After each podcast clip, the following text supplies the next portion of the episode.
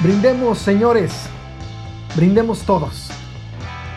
Brindemos entre nosotros que bien nos entendemos. Pues sabemos encontrar placer en los combates. Soldados ustedes, torero yo. La plaza está llena, la fiesta está lista y todos nos observan. ¿Qué espectáculo tendremos hoy? Placer desbordante, sensualidad que enciende la mirada. Ah, esos ojos que me miran. Negro espejo de fatales destinos a los que serví el camino. El amor te espera, toreador. Los placeres inconmensurables que se esconden detrás de esos ojos. De esas manos que sacuden flirteantes banderillas que ya me tienen postrado. Vencido por el amor.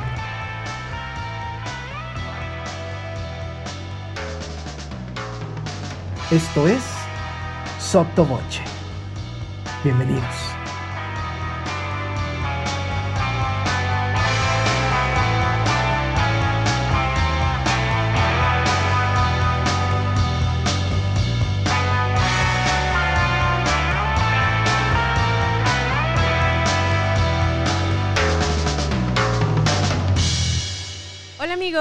Qué placer estar nuevamente con ustedes a través de este micrófono y sobre todo llegando a ustedes gracias a Sala Prisma Podcast. Mi nombre es Alejandra López Fuentes y esto es Sotoboche. Hoy voy a presentarles a un mexicano que quiero y admiro igual o más que a todos a quienes he invitado a platicar conmigo y que han compartido conmigo en este podcast.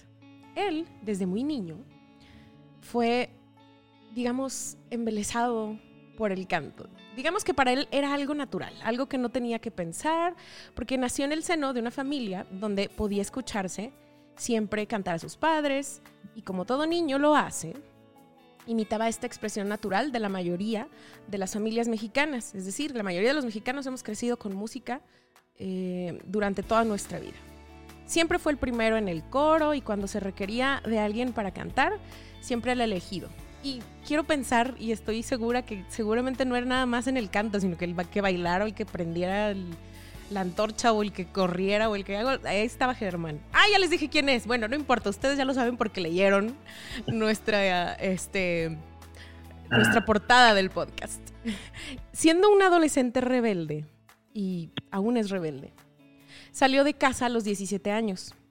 Y al enfrentarse a la realidad de la vida, sin el respaldo de una casa, una familia, comida y amor, negoció su regreso al seno familiar con su madre, quien es una figura importante en su vida. Y el trato fue más o menos entrar a estudiar canto, terminar el bachillerato e ingresar al conservatorio de música, en donde descubrió este nuevo mundo lleno de historia, del arte, de música, la historia del canto, de la danza, los idiomas y todo lo que rodea a esta hermosa profesión a la cual nos dedicamos. Esto le hizo darse cuenta que deseaba esta vida sin que antes se hubiera percatado de ello. Fue como un descubrimiento, de alguna forma. Y de ahí toda su formación y puedo hacer constancia de su magnífica memoria y su habilidad para aprender las cosas, idiomas, movimientos escénicos y expresar. Seguramente tomó toda esta, esta experiencia y este aprendizaje de sus maestros. Él estudió en el Conservatorio de las Rosas Estuvo también en el taller de ópera de Sinaloa, donde nos conocimos. Fue ganador de innumerables concursos. Hacia el año 2013 y 2014 eh, ganó todos los premios, bueno, ganó muchos premios en todos los concursos que hubo en, en México. El Carlo Morelli, el Sinaloa, el San Miguel de Allende, el primer concurso iberoamericano de canto. Y gracias a, digamos, este, esta suma de, de los premios, pudo probar suerte en el viejo continente. Y fue aceptado en la Academia de Perfeccionamiento del maestro Plácido Domingo. Y este creo, puedo decir que es el momento en el que pudo hacer el brinco a Europa y continuar con su carrera internacional. Él ha colaborado con grandes cantantes y grandes directores como Andrea Bocelli, Subin Meta, Plácido Domingo, Enrique Patrón de Rueda, Javier Camarena, De la Mora, Sardelli, Livermore, Dantone, Biondi, Pérez Sierra Y ha cantado, y este, puedo decir que en todos los teatros de México, por supuesto, destacando el Palacio de Bellas Artes, en el que en el año 2013 hizo su debut con Carmen. Por supuesto que no cantó Carmen, ¿verdad? Cantó Escamillo, puesto que es, barítono.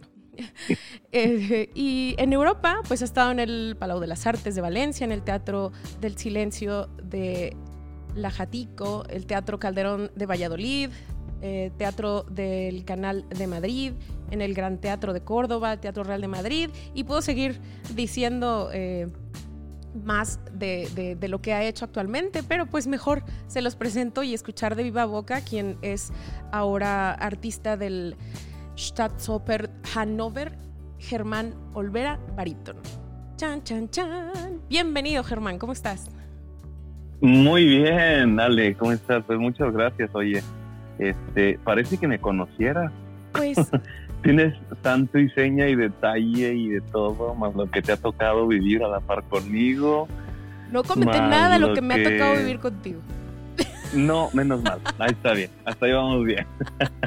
Así no tenemos que censurar ni traducir nada. Ya sé, ya sé. No, pero sí, oye, sí, este, qué bonito. Me, me ha gustado mucho cómo has resumido así a grandes rasgos lo que ha, lo que ha sido.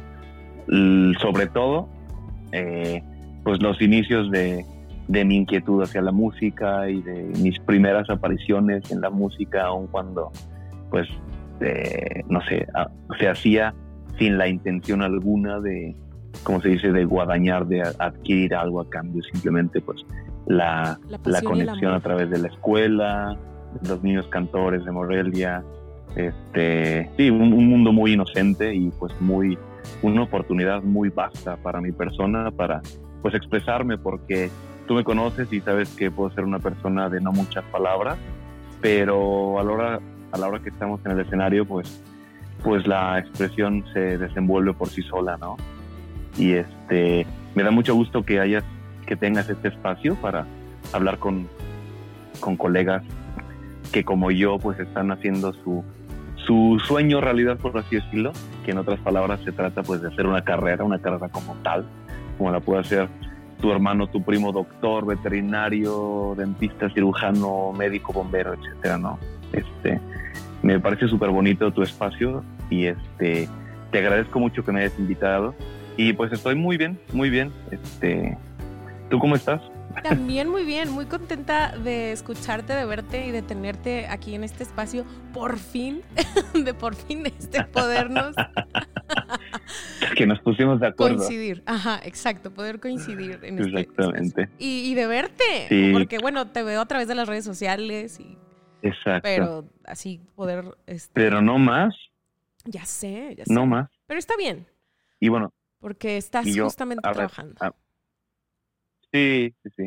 Sí, a ver, entre comillas, ¿eh? porque con todo lo que nos ha pasado en este último año, que se ha, entre comillas, cancelado todo, pero bueno, a mí en particular no me ha tocado en sí parar, porque el teatro en el que estoy este, colaborando actualmente con un contrato fijo, eh, pues ha seguido activo a puerta cerrada, claro, porque no ha tenido público durante este periodo de, de, de clausura de, a raíz de la, de la pandemia pero hemos seguido eh, ensayando, practicando, preparando óperas, conciertos y un sinnúmero de cosas para estar listos en el momento en el que tuviéramos la luz verde para poder abrir hacia el público, lo cual acaba de ocurrir hace eh, tres semanas.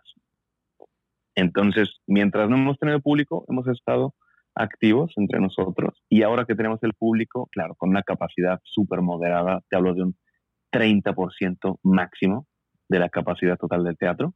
Pero bueno, ya estamos activos, ya tenemos al público, estamos haciendo otra vez publicidad y da gusto, da gusto volver a, al escenario y hacer esto que tanto nos gusta, ¿no? Que tanto nos vuelve locos. Y es que es, es una adicción, es una adicción, no, no, no, puedo, no puedo darle otra connotación. Sí, no sé qué puede hacer, no sé cómo, cómo describirlo. Es una Simplemente, sí, eso, me gusta más eso que la palabra adicción, porque es verdad que una vez que uno entra, pues es, difícil dejar de hacerlo, pero sí podrías dejar de hacerlo. Si tu vida diera un, un giro y te dieras en las circunstancias ya nos dimos o en las posibilidades o en la necesidad de hacer otra cosa, pues sí, la, lo podrías llevar a cabo, ¿eh? No, no es que te falte un, un brazo, una pierna para... Y aún así, faltándome. Pero, Sí, totalmente, totalmente no tiene que ver, como Thomas Quastorf, ¿no? totalmente. Por ejemplo.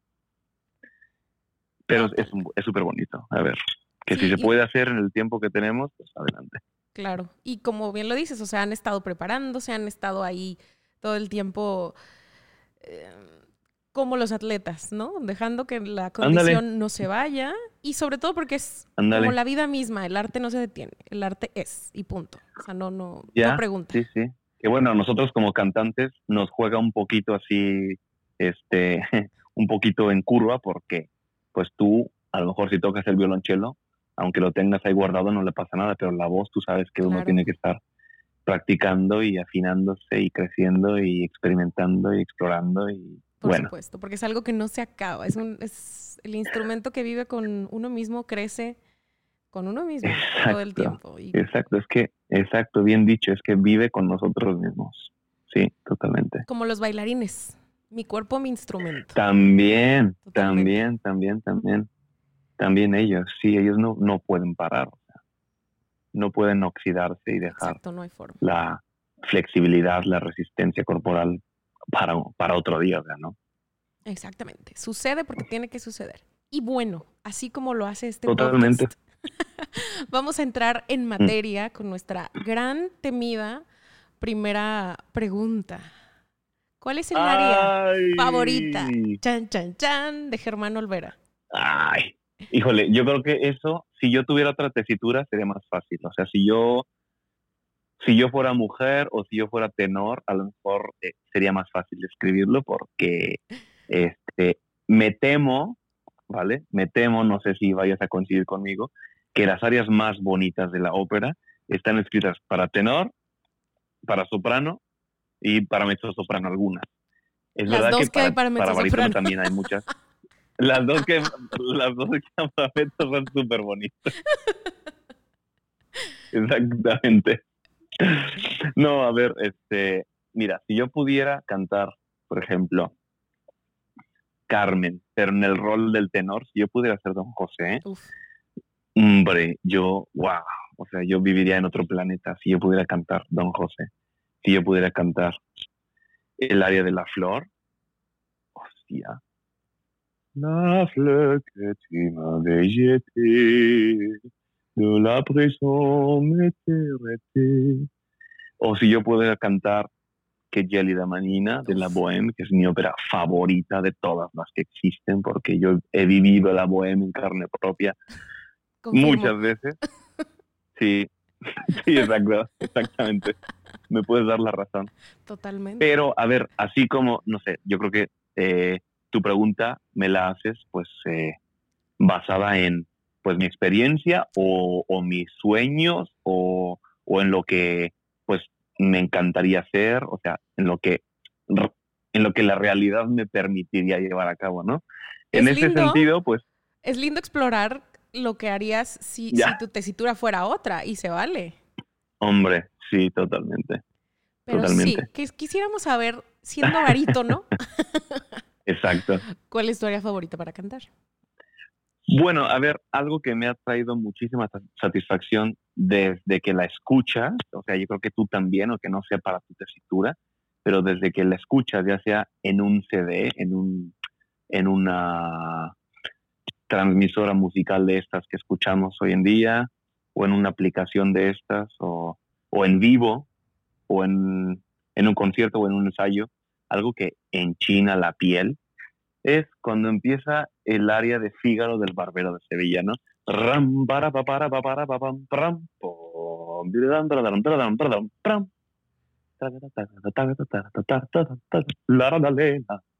Sí, es algo súper bonito, el árbol factotum. Este, es eh, de las áreas más difíciles, yo creo que existen para el barítono. Sí. Tan es así que yo hasta la fecha si tú conoces alguna, me la pasas. Pero yo hasta la fecha no conozco una versión en el que el barítono cante todo lo que está escrito en la partitura. Lo cual a mí me encanta porque cada que puedo, pues me acerco lo más posible, pero llega el punto en que tienes que hacer, a veces muchos hacen un tachet para llegar con aire al final, o no hacen las coloraturas tal cual para mantener la voz bien firme, o lo que sea. Eh, pero el área tal y como está escrita en la partitura, perdón, pero no, no lo hace nadie. O sea, eh, no es que por eso sea, sea bonita, simplemente el área es súper vistosa, súper alegre, la conocen todos. Fígaro, Fígaro, Fígaro, Fígaro, Fígaro, Fígaro, Fígaro. Eh, es algo que te pone de buena. Es el área, yo creo, más, eh, más identificada en la ópera. Es una de las óperas más famosas de todos los tiempos, El Barbero de Sevilla. Y este, la satisfacción de cantarla, lo que se siente ir montado ahí, porque se llama es una cabaleta, ¿no? Entonces como si fueras cabalgando. Entonces la sensación de ir ahí montado sobre, sobre estas notas es indescriptible. La sensación que te porta cuando terminas, después de las coloraturas, después de un sol ahí sostenido por cinco segundos, con la orquesta por debajo acompañándote y terminar con los brazos abiertos, que, que, te va a llevar sin duda alguna a que el público se aviente a aplaudir antes de que termine y que griten y que se sientan contentos es... Además que para, para nuestra generación, eh, digo, nuestra generación y, otras, que crecieron a lo mejor con dibujos animados, esta, esta área es wow, o sea, es el dibujo animado, empezó la caricatura, o sea, Claro, o sea, en el, hay un episodio de, de Box Bunny, ¿no? exactamente. E, es un conductor, es un director de orquesta, Box Bunny, y está dirigiendo a un tenor y este, le hace travesuras, ¿no? Pero buenísimo el barítono que canta ahí, por cierto. ¿Quién sabe quién será? Sí, oye, ¿quién sabe quién será? Sota. No tengo idea. Debe, debe estar el, el, el dato. En, Sí, por ahí debe estar. por ahí debe estar. el largo al factotum. Entonces, poder estar dentro de la caricatura cantándolo debe ser algo muy, ah, imagínate. Imagínate el que lo hizo, poderle decir a sus nietos, mira, ese soy yo. Sí. O los, o, los señores que, le cuenten a sus hijos, ah, mira, ese es tu bisabuelo, que era cantante de ópera y que participó para la caricatura estatal, ¿no? Qué bonito. Sí, sí, sí. Sí, es, genial, es genial como la, como la, la ópera, la música clásica, barroca romántica, siempre está vinculada a los momentos más sublimes en una, ya sea en una película, en una serie, en una, en una imagen, en un comercial, o sea, siempre, es que siempre que se intenta por todos lados, o sea, entra. Totalmente, totalmente, totalmente. Sí, totalmente. Y ahora en este tiempo, con esta crisis que hemos estado enfrentando a nivel mundial, el, el papel que ha tenido la música y el arte al principio, sobre todo, cuando se hablaba de un confinamiento total en algunos países y la música, pues, pues no, gratuita, pero digámoslo así, la música que se percibía en las redes sociales a cambio de nada, pues yo creo que tuvo un papel súper importante eh, para acompañar a la gente en, en esta situación tan complicada. ¿eh? Totalmente, sí, por supuesto que sí. Y bueno, esta área que te menciono, que es, no sé, que me parece de lo más bonito, en Largo al Factotum, pues es un área que, que no le permite a nadie estar sentado en su sitio y aburrirse mientras se está llevando a cabo, porque es una es una, es Requiere toda la atención para Sí, exacto, es como una brujería, o sea, hay un encanto eh, para estar viendo a, quien sí, está haciendo. es como sí, sí, es como una como un encanto a las serpientes, pero para los humanos, ¿no? Totalmente de acuerdo. Sin embargo, tengo que decirte, perdona, sin embargo, tengo que decirte que eh, este repertorio llegó a mí muy tarde. O sea, yo siempre soñé con cantarlo y lo consideré un poco imposible por, lo, por la dificultad que implica, ¿no? Pero eh, este repertorio llegó a mí hace apenas dos años. Fue la primera vez que canté el barrio de Sevilla. Lo voy a cantar muchas veces. En la próxima temporada, por ejemplo, en abril lo voy a cantar un par de veces aquí en, en Hannover. Pero eh, algo, otra ópera, otra ópera, otra área de barítono que es de mis favoritas y que ha sido muy significativa en el desarrollo de mi carrera, de, pues de mi trayectoria tanto nacional como internacional ha sido Escamillo, que ha sido mi debut en el Palacio de Bellas Artes en México, que ha sido hasta la fecha el rol que más veces he cantado en, en mi, hasta el momento, corta carrera, porque vamos, no, no hablamos de más de, de 12 años desde la primera vez que estuve en un escenario profesional. Y este, la he cantado en Mallorca, en Oviedo, en Austria, aquí en Alemania, en México, y quién sabe cuánto falte, ¿no? Pero este es también es un área de lo más bonito, ¿no? Pam, param, param, pa, pa, pa, param, param, pa, pa, pa, param, param. Es un área que me la aprendí porque era en francés, porque era un poco conocida, y cuando fui a mi primer concurso, hacía falta pues llevar canciones o arias en varios idiomas, ¿no? Y claro, yo me sabía más que nada en italiano y esa me la aprendí pues para llevar algo en otro idioma, en francés. Para poder este, y que me la pudiera... Sí, totalmente, algo que me pudiera aprender rápido, así lo hice. Y el área, por ser tan vistosa, por ser tan, tan, tan yocosa, tan juguetona, pues te da mucha suerte en un concurso porque te ganas al público inmediatamente solamente por la vivacidad que tiene la música, ¿no? Entonces la empecé a usar en los concursos, fue como un caballito de batalla. Y a raíz de eso, eh, como que se me empezó a relacionar un poco con el personaje, ya que me, me sentaba bien físicamente y este, pues iba, iba evolucionando cada vez más y mejor el, el, el modo de cantarla a raíz eh, de, ¿Del eh, estudio? de la, Del- de comprender el personaje. Sí, sí, sí, sí, sí, sí, sí, sí, sí. De, sí, pasaron años ¿eh? para que la pudiera cantar decentemente. Hasta la fecha yo creo que ahí la llevo. No, no es fácil, pero eh, no es un área que, que habría soñado con cantar, pero es un área que sí que me hace soñar. Cada que la escucho me trae recuerdos súper bonitos, me acompaña siempre y va a ser de mis favoritas siempre. Sí. Pues nos has dicho Camillo. dos. Nos has dicho dos. Y ya nos dijiste el por qué. Pero quisiera saber, Más o menos. sí, más o menos el por qué. Quisiera saber si tienes una versión favorita de ambas y de quién es. Puedes decir, como siempre digo, que la, la tuya. Sí, O sea, puede ser la Ah. propia. se vale decir nombres y tal. Claro.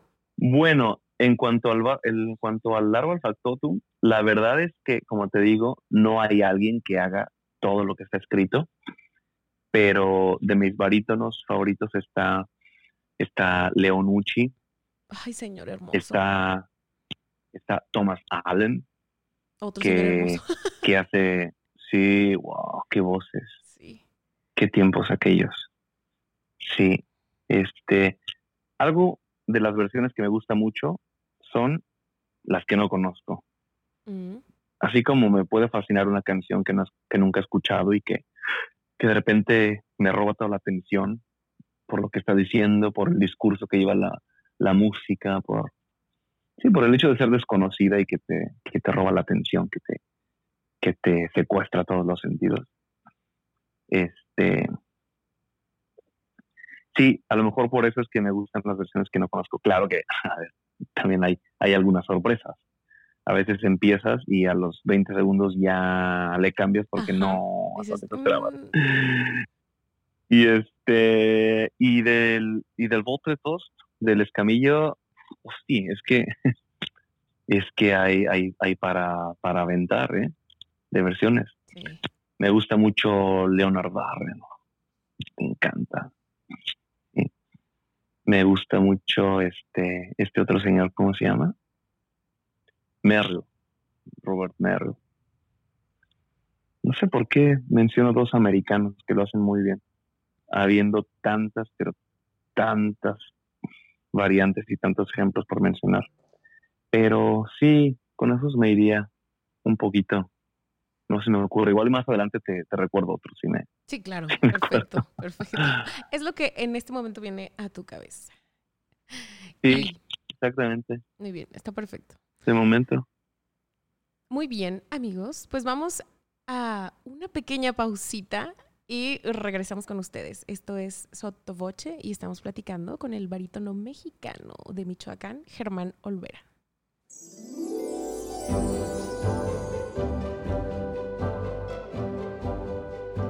Las conexiones en el arte no son extrañas y mucho contribuyen a que resuenen en nuestra memoria. Mientras más conexiones y referencias ingeniosas existan en una obra, mayor será nuestro deleite. Tal es el caso de El Barbero de Sevilla, la famosa ópera de Rossini basada en un texto de Beaumarchais, que a su vez tiene su inspiración en Molière y L'École de Femme, misma que se basa en la obra de Paul Scarron y en El celoso extremeño de Miguel de Cervantes, un relato incluido en sus novelas ejemplares. Las bodas de Beaumarchais fueron también adaptadas por Paisiello y por supuesto por Mozart y su inigualable ópera Le nozze di Figaro. Esto fue Ópera en la Historia. Bien amigos, bienvenidos. Una vez más hemos regresado a esta charla con, con Germán Olvera, este amigo mío, querido amigo, barítono, michoacano. Y continuando con esta plática, no les vamos a decir de lo que estamos hablando ahorita que ustedes no nos estaban oyendo, porque pues son cosas acá muy intensas. ¿Me oyes? ¿Me escuchas bien? Sí, ahora sí. Te escucho. Perfecto. Vamos, quiero hacerte una pregunta personal. Sin Ay, asustarte, ay, ay. sin asustarte, no, no te asustes. ¿Cuál es tu peor No, defecto? pues ya. Mi peor defecto. Ándale. Pues esa es una buena pregunta, ¿eh? Sí, yo creo que hay que ser bastante sincero consigo mismo para, para encontrar, encontrarse los defectos. Que, pues yo creo que es bueno eso, ¿eh? Porque primero hay que identificarlos y luego, si se puede, pues, pues corregirlos. Déjame ver, mi peor defecto. Es que no tengo defectos. Eh, ¡Ay! ¡Ay, por favor! ¡Ay! Que alguien me. Que alguien me detenga. No. ¡Ay, qué terrible! No, a ver, yo soy una persona que dentro de mis más grandes cualidades está el, el tirarme para adelante incluso cuando no estoy completamente listo o cuando el terreno puede estar súper escabroso o cuando las circunstancias puedan ser así como pues desfavorables, inciertas. Yo soy una persona que ya se está lanzando y ya después veo en el camino si la piscina tiene agua. me consta, me consta. este, soy una persona, sí, te consta que sí. Soy una persona que tiene la capacidad de reinventarse, porque la, las cosas se pueden ir al carajo por una o mil razones, y hay que aceptar que las cosas se pueden ir al carajo y empezar de cero. Y en ese sentido creo que tengo, este, eh, sí, grandes cualidades de, de reinvención personal y de Adaptación. improvisación. ¿sí? Sin embargo, he de decir que muchas veces todo eso no sería necesario si yo fuera un poco más, más enfocado y más disciplinado. Que, a ver, que lo soy, ¿eh? A ver, me acuerdo que alguna vez el maestro patrón, el Enrique Patrón de Rueda, le dijo a mi mamá, este, creo que fue después del concurso de Sinaloa, que fue el primero que, que tuve la fortuna de, de ganar. El maestro le dijo a mi mamá que era una persona muy, este, ¿cuál fue la palabra? Determinada. Muy, em, eh, creo que fue otra palabra la que usó, pero algo así, que estaba muy empeñado yo en lo que hacía, ¿no? Que, que era muy, muy entregado, muy, muy ocupado en mi trabajo. Y es verdad, es verdad. Sin embargo, este, pues es verdad que la vida me ha dado algunas capacidades anormales para estudiar con muy poco tiempo, para preparar audición con muy poco tiempo, para salir a una función estando eh, enfermo o, o muy mal en, en, cualquier sentido y sacar adelante la, la tarea, ¿no? Pero es verdad que eh, si fuera un poco más disciplinado, a lo mejor podría llevar la fiesta más en paz y no haría falta este estudiar tanto de último momento o este o verme un poco en situaciones a veces de last minute, un poco de emergencia, ¿no? Este son de las cosas que, que, bueno, personas que han llegado a mi vida me han, me han enseñado a, a, mirar, a veces graciosamente, a veces no tan amablemente, pero, pero pues es parte del camino, ¿no? Y este, no sé, no sé exactamente, a lo mejor mi más grande defecto no es ese, a lo mejor es uno que, que no alcanzo a percibir de momento, si más al ratito me acuerdo, te lo digo. Perfecto. Si en algún momento de la vida podemos hacer una cápsula. ¿Recuerdan ustedes el capítulo de Germán Olvera? Ahora sabe cuál es su peor defecto. ya cuando... Bueno, ahora que tiene 84 años, nos va a decir... ¿Qué es su peor defecto? Peor defecto es no ser joven, pero bueno. Pero bueno, ya habrá. Tampoco es para tanto. No, estoy segura que, que, reconoces en ti de igual forma... Em, las cosas buenas y las, las, las que a lo mejor no son tan buenas. Estoy segura de ello porque te conozco.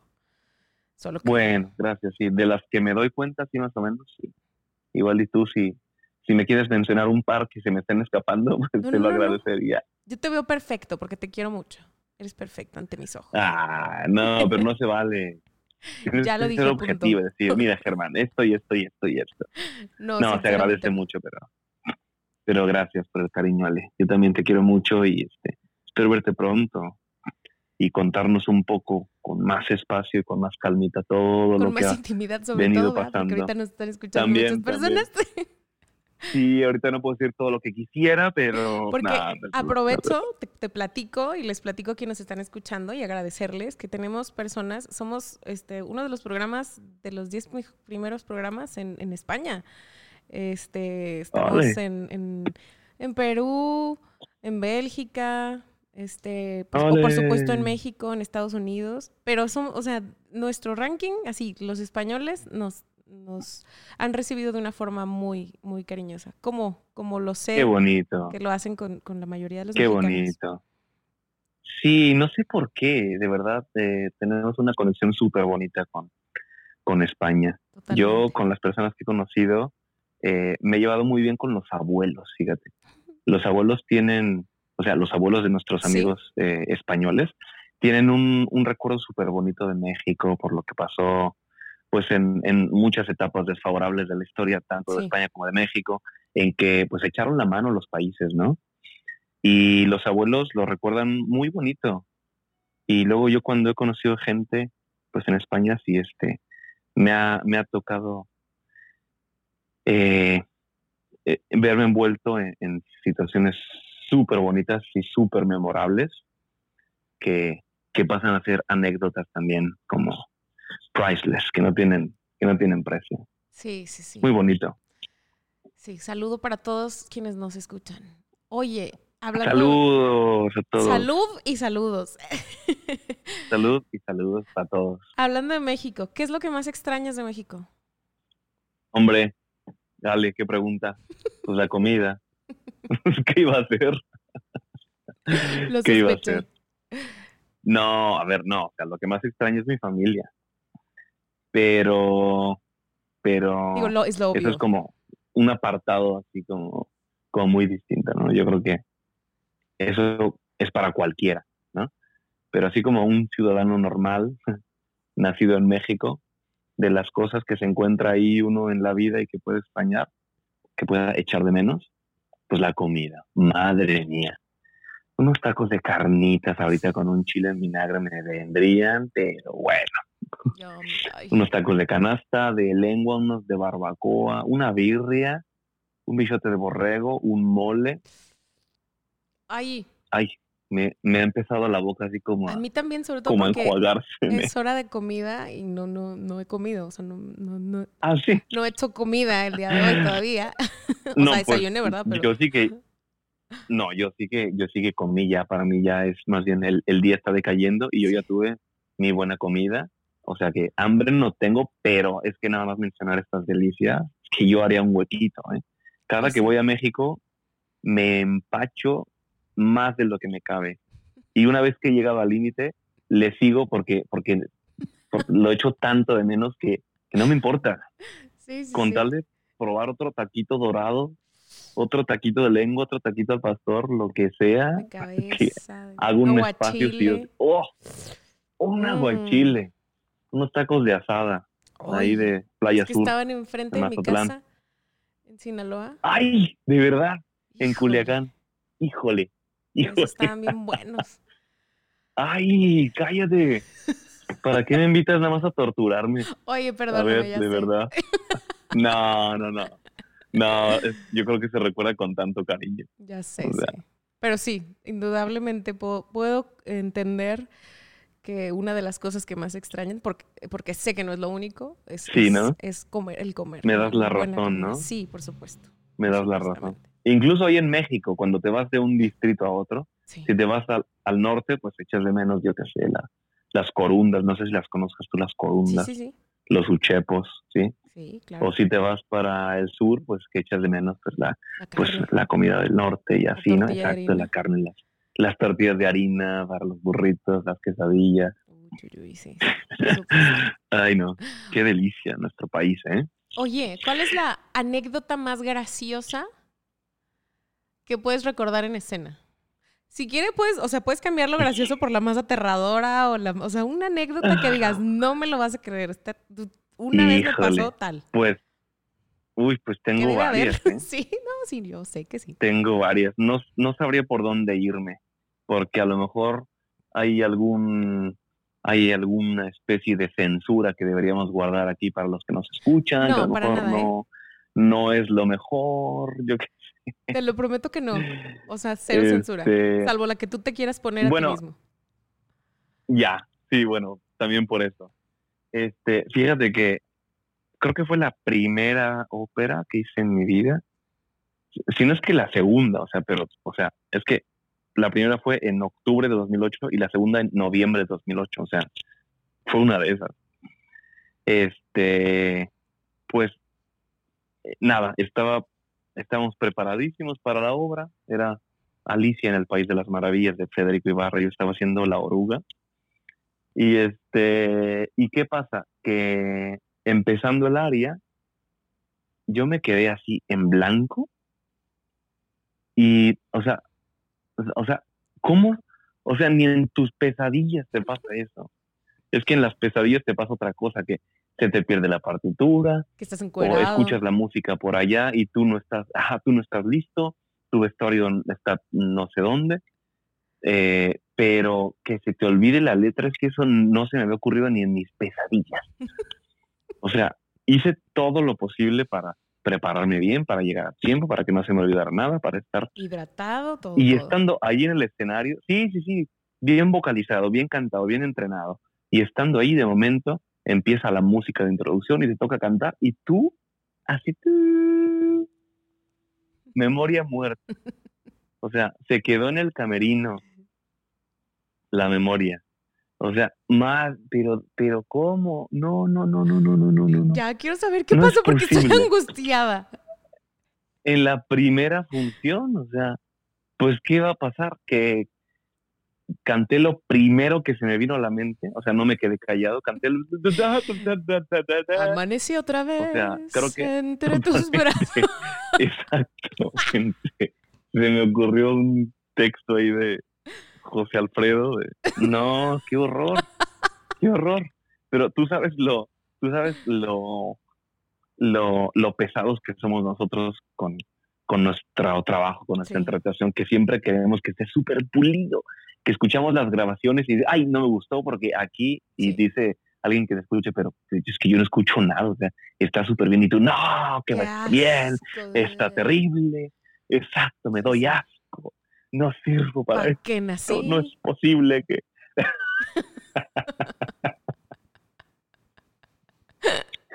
sí, podemos ser muy azotados los que no, es que mira, dedicarse a la ópera como como carrera de vida, pues sí, es, es, dramático ya de entrada. Totalmente. Y ahora súmale que, y ahora súmale que tengamos unos, unas personalidades así muy, muy egocéntricas y muy exigentes con nuestra disciplina y nuestra interpretación.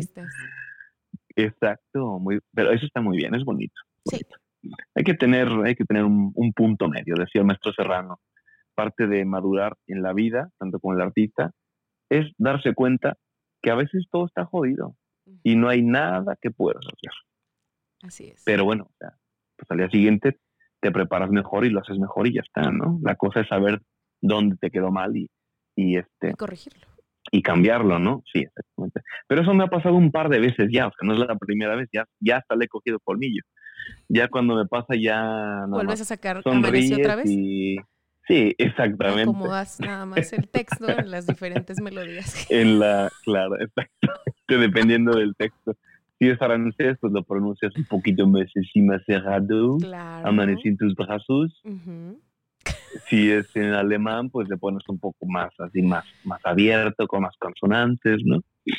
Cierras con alguna Este- T, este, este, explotada o algo y ya, ya quedó.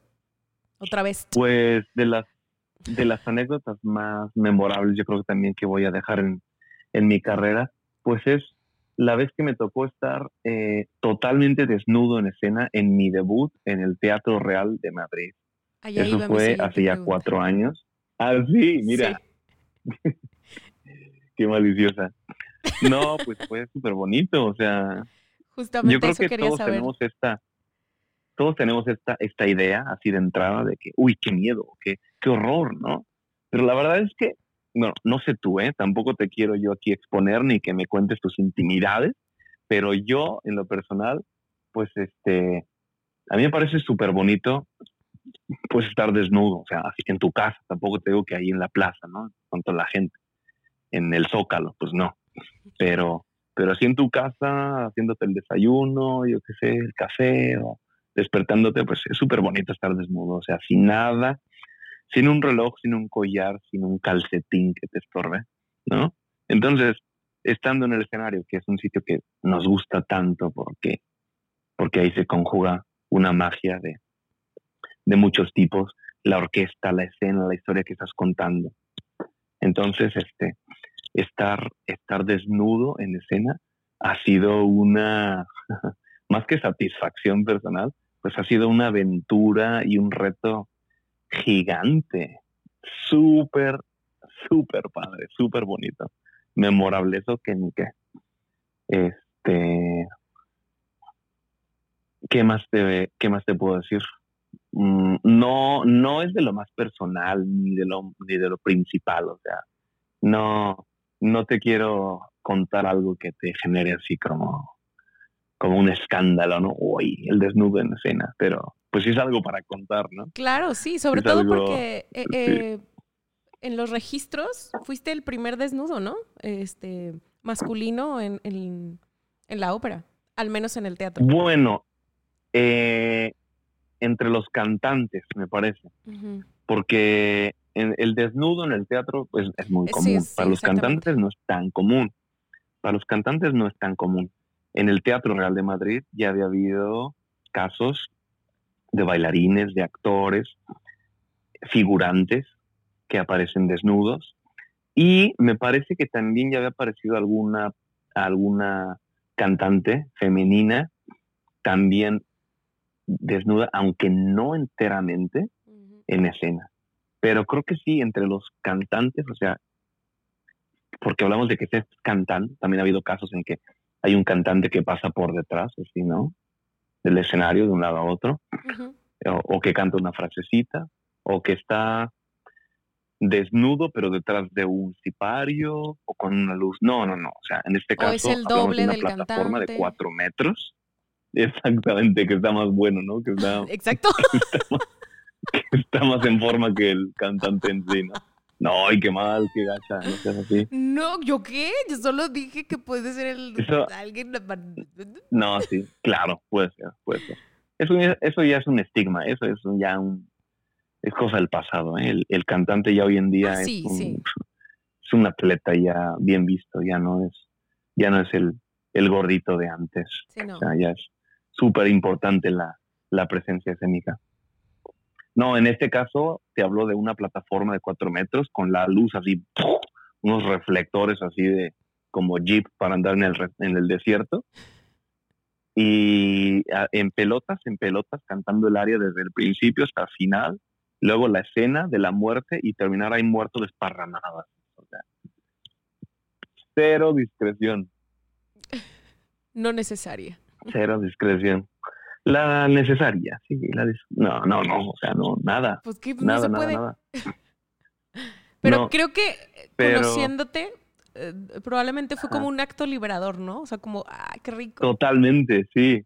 Sí, sí, por eso empecé diciéndote que la sensación que te genera estar desnudo en tu casa, este, pues en un escenario se multiplica porque, pues como, no es como un sueño hecho realidad, pero sí es algo como genial que nunca te habrías imaginado. Y el hecho de estarlo haciendo, pues es como dices, súper liberador, sí, totalmente. que aparte no, no es algo que buscaste, ¿no? No, no, no, no. Este, es verdad que cuando me, es verdad que cuando me, cuando me acercaron el contrato para firmarlo, porque hice la audición, me dieron el rol y a la hora de firmar el contrato me dijo la gente este, que si yo tendría algún problema con estar desnudo en escena. Y yo no tenía idea de que se podría tratar la producción, de que se, se me que se me podría requerir en escena, no tenía idea de nada. Yo dije, sí, no, no es un problema. Pero no creí que se fueran a acordar. que fuera Dos años después cuando... Frontal. sí, ajá, sí, sí, sí, sí. Sí, sí, sí, sí, totalmente. Pero me ha dado gusto porque, mira, o sea, ¿por qué vemos un desnudo en una serie? ¿Vale? En una película. Y luego hasta nos quejamos, ¿no? Porque está ahí el guapo, o sea, está ahí el, el actor súper guapo con la chica guapa, y están ahí como acercándose y como besándose. Y cuando intimidan, la cámara se va como para otro lado, así a la ventana, a ver al, al, árbol con la lluvia, y tú dices, ay, o sea, ¿por qué no enseñan, no? Si ya nos tienen ahí picados, ¿por qué no enseñan la escena? O sea, la escena bien, ¿no? O sea, la no naturalidad del momento. No que, no que querramos ver eso, ¿sabes? No es que lo busquemos, o sea, si quisiéramos ver porno, pues lo buscamos directamente. Pero quiero decir, o sea, ¿qué tiene de malo, no? Si estamos viendo una escena que va dirigida de repente, pues a lo, a la intimidad, a lo sensual, a la sensualidad, con todo lo bonito que eso representa. Exacto. Además, creo pues por la naturaleza de... De la desnudez. ¿no? Sí, sí, sí. O sea, y de, la intimidad con otra persona. Creo yo que, que, que que si estuviéramos más en contacto con nuestra propia desnudez como seres humanos, seríamos personas mucho más seguras, mucho... Sí, exacto. O sea, totalmente. hay, tantos discursos, hay tantos discursos alrededor de eso, que si el pecado, que si el exhibicionismo, que si eres una puta, que si eres un pirujo, que si, joder. O sea, así veniste. Exacto. Así llegaste al mundo, ¿qué más da? Y que también la ropa es súper bonita. Tampoco hablo de que tengamos que ir por ahí desnudos. No, como... no es que les propongamos amigos que estén encuadrados todo el tiempo, ¿verdad? Orangutanes, no, pero a ver, que, no tiene nada de malo. Y que en el teatro, igualmente, o sea, o sea, tú ves una historia, ¿no? Súper romántica, ¿no? En la que, pues, el, el cazador va por el bosque y se encuentra una doncella de una belleza exquisita y le manda cartas y serenatas durante semanas, pero es un amor prohibido. Sin embargo, hacen lo imposible y ya como para el tercer acto se enamoran y finalmente tienen su primer encuentro y cuando se van a besar se besan en la mejilla y tú o, sea, agarran la mano. O sea, o sea, pasaste todo eso para exacto. Que, que, no es que tenga nada de mal, o sea, en la mano también hay muchísima suavidad, mucha sutileza y tal pero, ¿sabes? sí, pero se puede jugar con todo, pues, pues, Sí, claro, claro. Pero bueno, a veces eh, el texto está muy claro y, este, y no tiene nada de malo llevarlo a la, a la realidad, lo que está escrito, o sea, hacerlo literalmente cual está requerido, ¿no? Entonces eso me ha dado mucho gusto, sí, así de que está escrito que, que se mete a bañar al río, pues pues ala, pues al río se va uno desnudo, no se va en su bañador. Además que en esta ópera el personaje pues es el dueño de, todo lo habido y por haber de la región desde Roma hasta el mar Mediterráneo, ¿no? Que es el, el, el ducado de Bomarzo, que es el, el, este, el área en cuestión en esta historia que estaba haciendo yo, era el, el, el duque de Bomarzo en ese. Sí, en pues ese estás en momento. tu casa, no, O el o sea, no te- heredero. no, te, metes a bañar, o sea, haces lo que te da la gana porque estás en tu casa. Exacto, exacto. O sea, tú no te metes ni, ni en ropa interior ni en pijama a bañar. Pues no, Y a una alberca, pues sí, te vas en bañador por respeto a la gente, pero, pero si es la pero de tu si casa. tú tuvieras un, yo qué sé, sí, ¿no? O sea, pues eso. Pues sí, esa ha sido una anécdota así súper, pues súper fuera de lo común, digamos. Sí, sí, como, como bien dijiste, como para anotar ahí en, en las memorias. Sí, sí, por ahí me podría desviar a, a bastante, ¿eh? pero, pero sí, te haría muy larga la, la, la historia, la anécdota. Oye, este, quienes nos escuchan podrían pensar eh, que está resuelta la carrera de, de Germán Olvera, ¿no? O sea, que, ahorita estás este, contratado en un teatro, que tienes a tu agente o tus agentes que llevan tu carrera, etcétera, etcétera. Pero yo quiero preguntarte si todavía hasta hoy tienes dudas de cómo manejar la carrera. Totalmente. Sí, pues es una carrera súper bonita que se va nutriendo de muchas cosas. Somos un instrumento vivo que va evolucionando conforme a lo que vamos viviendo, a lo que vamos absorbiendo en nuestra vida, las personas que vienen y que se van, las situaciones en las que nos vemos envueltos, eh, los lugares a los que nos recurre la necesidad, ¿no? Y es como una, una bola de nieve que, que va creciendo con un poco de todo. Y sobre la marcha vamos aprendiendo. Yo creo que en todas las carreras es lo mismo. Sin embargo, en esta en particular, pues tiene mucho que ver la evolución de nuestro cuerpo, porque es nuestro instrumento como tal, ¿no? Y eh, pues dentro de la carrera nuestra en cuestión, pues hay, hay, hay muchos aspectos a, a atender, a poner en, en cuenta, que a veces no tienen que ver con nosotros ni con nuestras capacidades, pero pues sí tenemos que ir aprendiendo a sortearlos, ¿no? Yo hoy en día te podría decir que pues que mi carrera está por empezar, porque sí que he hecho cosas para llegar hasta aquí, sí que he tenido momentos súper bonitos y súper sublimes y, y para, para recordar con gente maravillosa y súper importante en el medio artístico.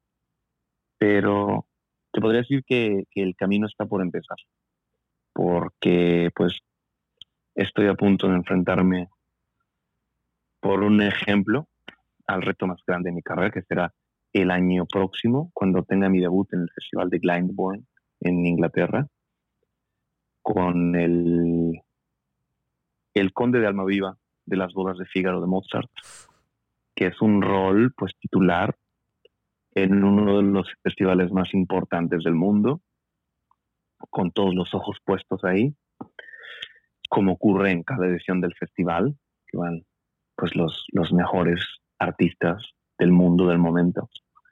Y este, pues hablamos entonces de pues del evento más significativo hasta el momento en mi vida en cuanto a la carrera artística se refiere, ¿no?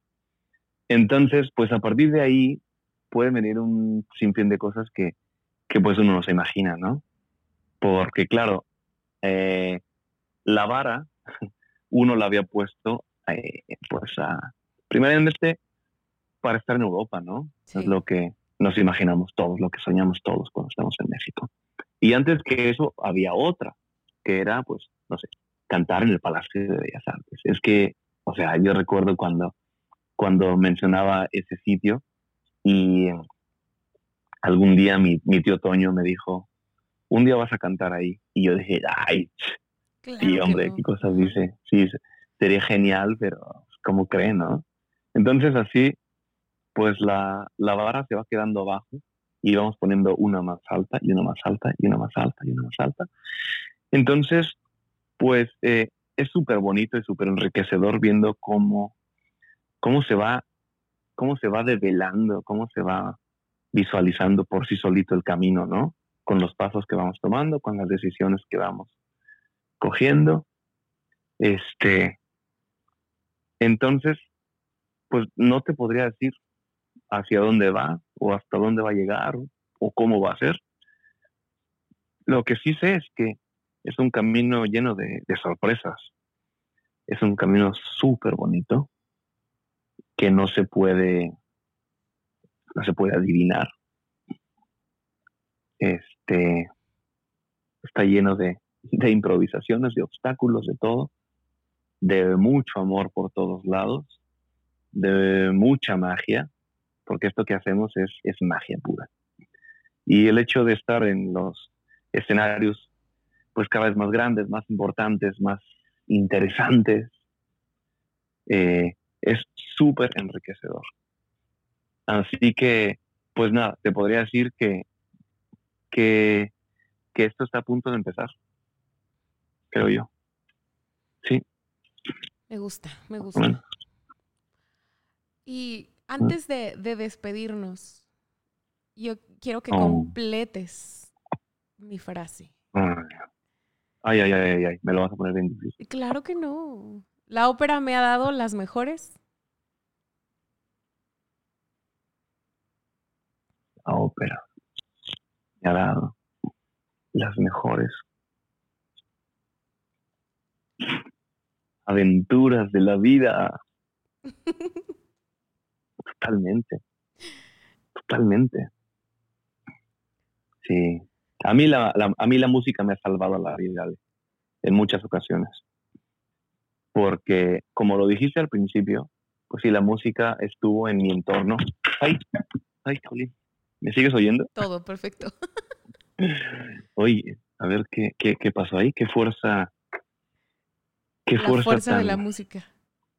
Sí, sí, sí, sí, qué fuerza tan increíble de repente se juntó aquí para, para generar ese microcaos de momento pero no me va a detener.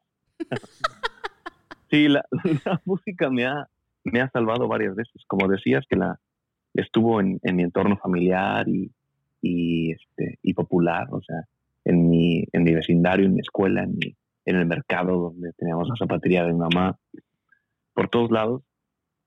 Este, cuando estaba en alguna crisis, la, la música me, me salvó. Yo no tenía idea qué iba a hacer con mi vida. O sea, yo quería, pues, pues hacer algo bueno, ¿no?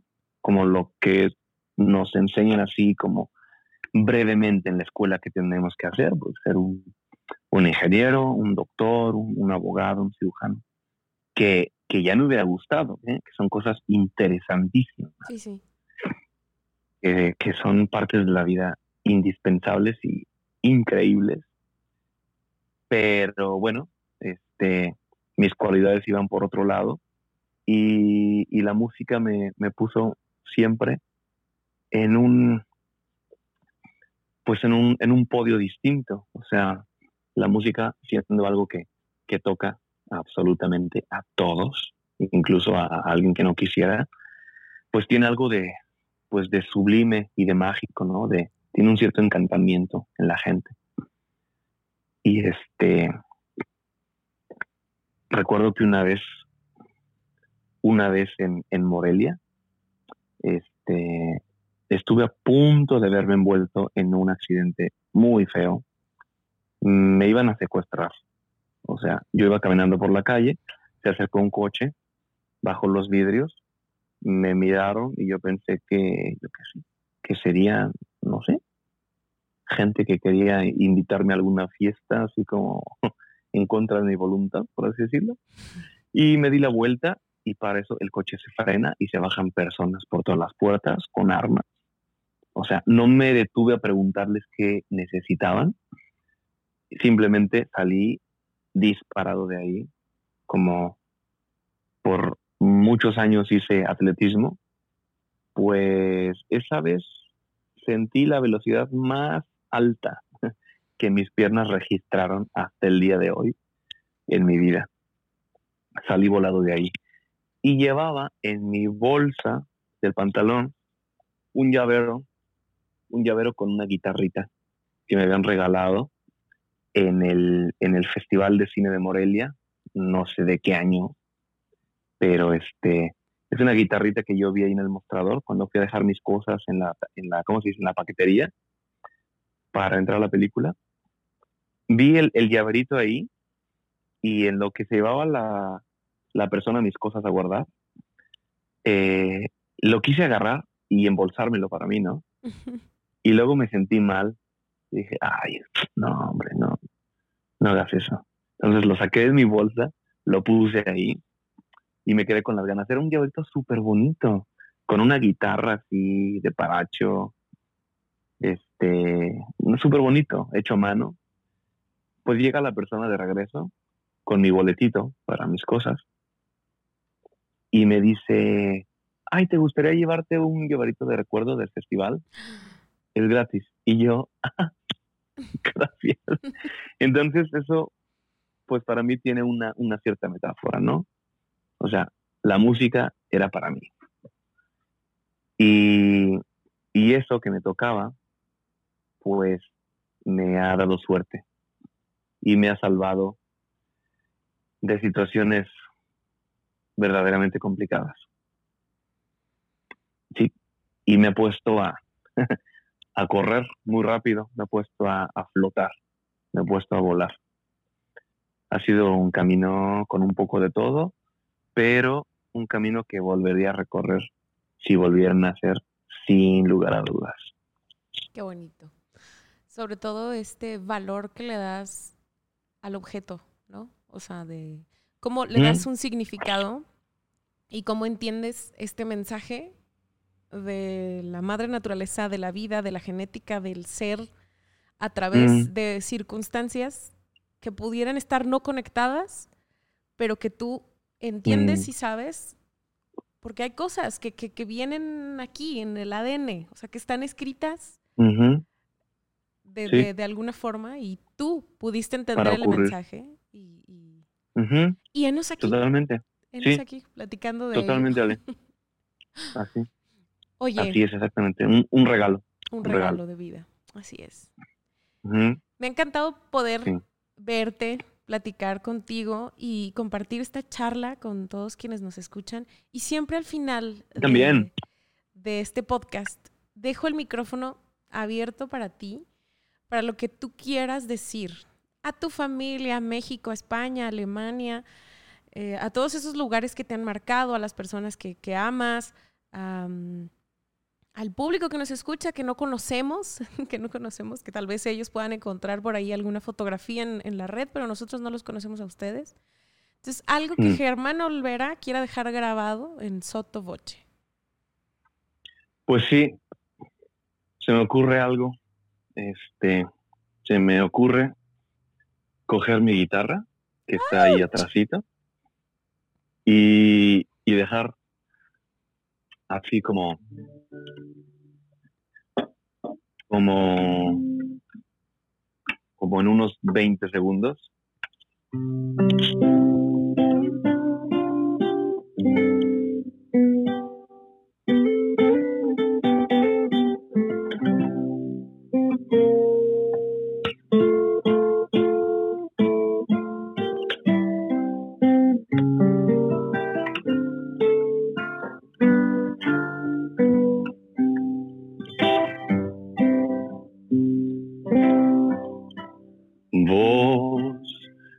la guitarra mía.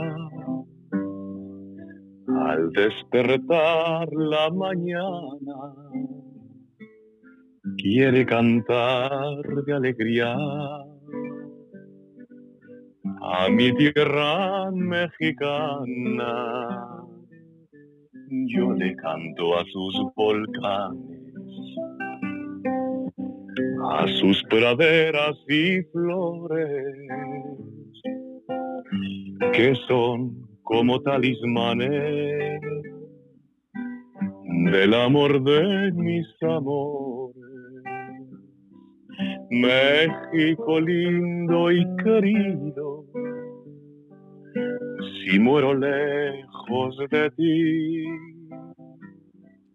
que digan que estoy dormido y que me traigan aquí. Que digan que estoy dormido y que me traigan aquí. México lindo y querido, si muero lejos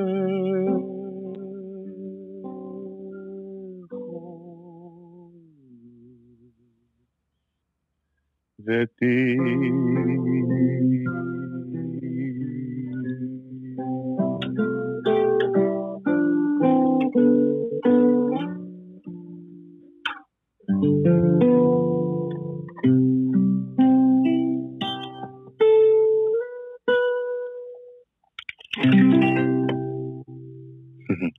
Eh, Gracias, gracias por tu generosidad, por tu espontaneidad, por tu amor hacia nuestro país, hacia el canto, porque se vive y se siente. Y yo, yo que tengo la Sí, fortuna de señor. conocerte, lo sé, y para mí no Totalmente. es una sorpresa, pero seguramente para quienes nos escuchan ha sido eh, sorprendente y por supuesto para todos un regalo bien bonito que hayas, que hayas dicho todo con, con tu mejor idioma, con la mejor forma de hablar. Sí. Ay, sí, gracias, Alex. Totalmente.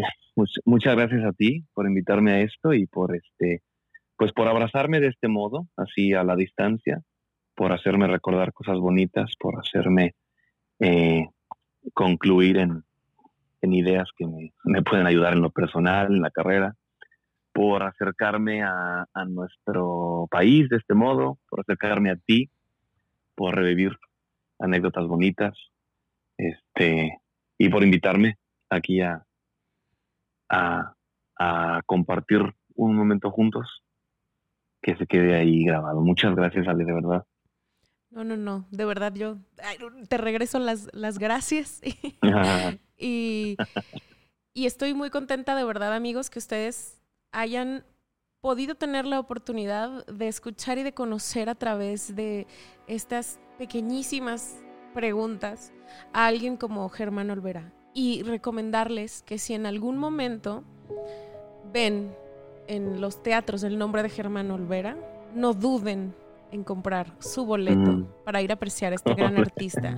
Y Vale. que si cuando regrese a México, porque sé que regresará en algún momento, si pierden Pronto. la oportunidad de viajar a donde vaya a estar, no se los voy a perdonar, amigos mexicanos, porque es alguien que se entrega, así como tal cual lo escucharon en escena, todavía es como si se desbordara, como si creciera. Así que síganlo también, búsquenlo por ahí en sus redes sociales. ¿Quieres decirnos eh, tu Instagram o, en un lugar donde puedas estar como en, en contacto o tu página? Sí, bueno, a ver, en Instagram estoy como Germán Olvera Baritón, como en inglés, como baritone. O igual si tú lo pones Germán Olvera Barítono, te aparece también ahí una foto mía. así. Eh, también estoy en Facebook como Germán Olvera, igual en, en Twitter.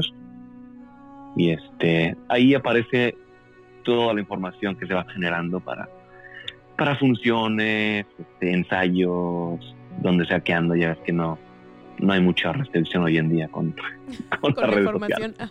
Por ahí se pueden ir enterando. Sí, sí, sí, sí. Qué linda, Le, muchas gracias. Pues ¿verdad? amigos, no, no, no, a ti, de verdad.